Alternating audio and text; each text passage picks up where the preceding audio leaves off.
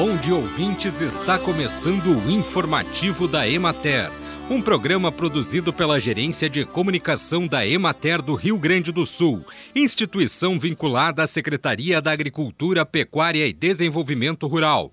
A apresentação é de Matheus de Oliveira, na técnica José Cabral. A colheita do trigo está tecnicamente encerrada no Rio Grande do Sul. O balanço da safra é positivo no estado diante da boa produtividade, da qualidade do produto e da boa remuneração.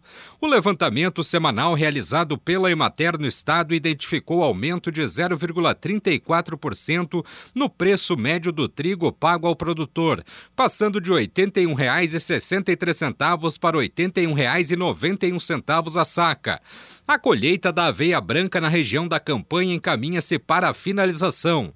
Os rendimentos têm variado entre 1.500 e 2.100 quilos por hectare, em decorrência da sensibilidade às doenças, principalmente a ferrugem, das cultivares utilizadas. O preço para a venda de semente se mantém entre R$ 1,50 e R$ 2,00 o quilo. As condições meteorológicas da primeira semana de dezembro, que foi de tempo seco, temperaturas em elevação associadas a vento, ventos tem diminuído a umidade dos solos, impossibilitando a continuidade do plantio da soja.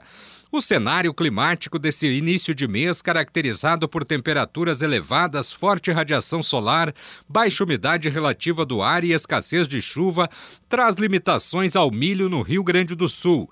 As plantas têm se ressentido, apresentando enrolamento das folhas e paralisação do crescimento e desenvolvimento vegetativo.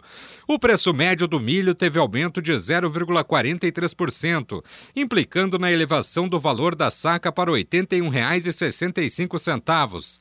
O preço do milho disponível em Cruz Alta se manteve estável em 86 centavos a saca.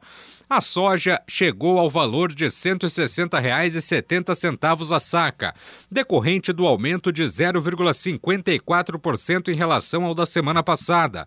O plantio do arroz, ao contrário dos demais grãos de verão, segue sendo favorecido pelas condições adequadas do clima e já alcança 97% da área de plantio prevista para o estado. Bem, e por hoje é isso, nós vamos ficando por aqui. Mas amanhã tem mais informativo da Emater. Um bom dia a todos que nos acompanharam e até lá!